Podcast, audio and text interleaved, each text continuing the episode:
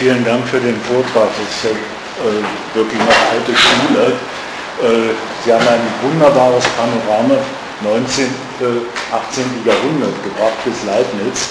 Es ist aber jetzt die Frage, was, was soll der Vorteil sein äh, der Anthropolysie gegenüber der Fundamentalontologie? Ich glaube, Theologie. Theologie, Theologie.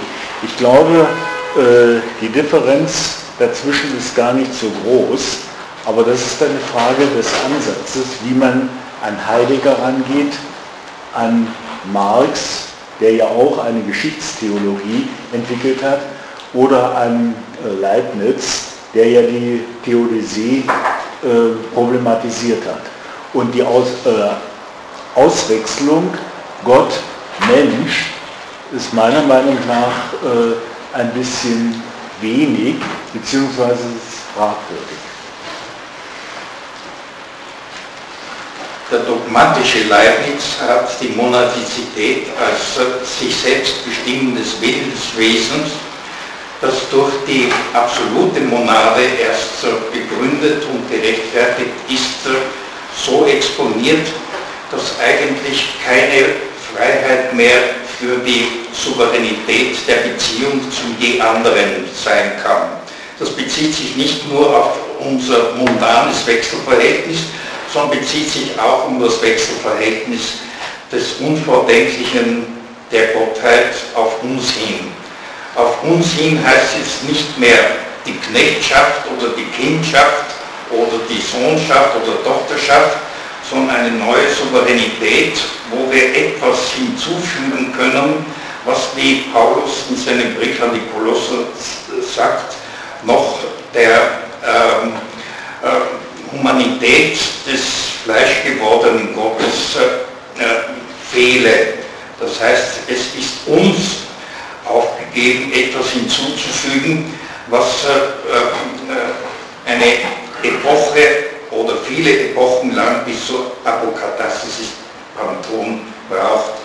Äh, Franz Kohlmeier und Michael Haydn haben in der Volksliturgie die ganze Welt vermehre Gott eine Herrlichkeit, darüber wird selten etwas gesagt, äh, exponiert und darin den Brief Paulus an die Kolosser in eine Form des äh, Volksliturgischen eingebracht.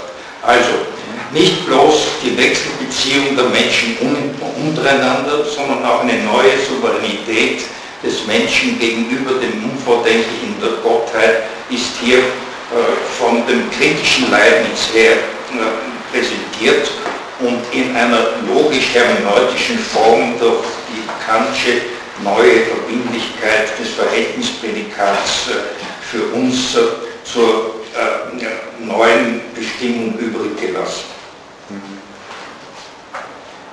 Ja, ich hätte selber auch noch eine kleine Frage. Ich halte ja die Anwendung dieses ökonomischen Vokabulars Tausch, Arbeitsteilung in der Ontologie für eine Metabasis als Allosgenos. Eine ihrer Thesen war zum Beispiel, äh, relationale Prädikate gehen immer mit Tausch und Wechselwirkung einher. Äh, ist das Doppelte von ist ein relationales Prädikat.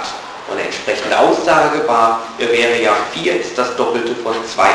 Wo ist da der Tausch und wo ist die Wechselwirkung?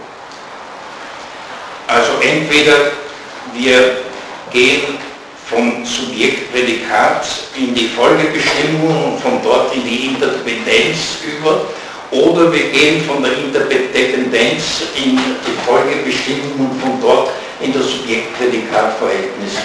Am besten ist es, wenn wir einen Weg, der vice versa läuft, beschreiten und darin eine neue Souveränität der Humanität gewährleisten, die Leibniz in seinem Briefwechsel mit De Bos, dem Suaresianer De Bos, uns vor Augen geführt hat. Aber der kritische Leibniz wird sehr oft zugunsten des Dogmatischen unterbestimmt.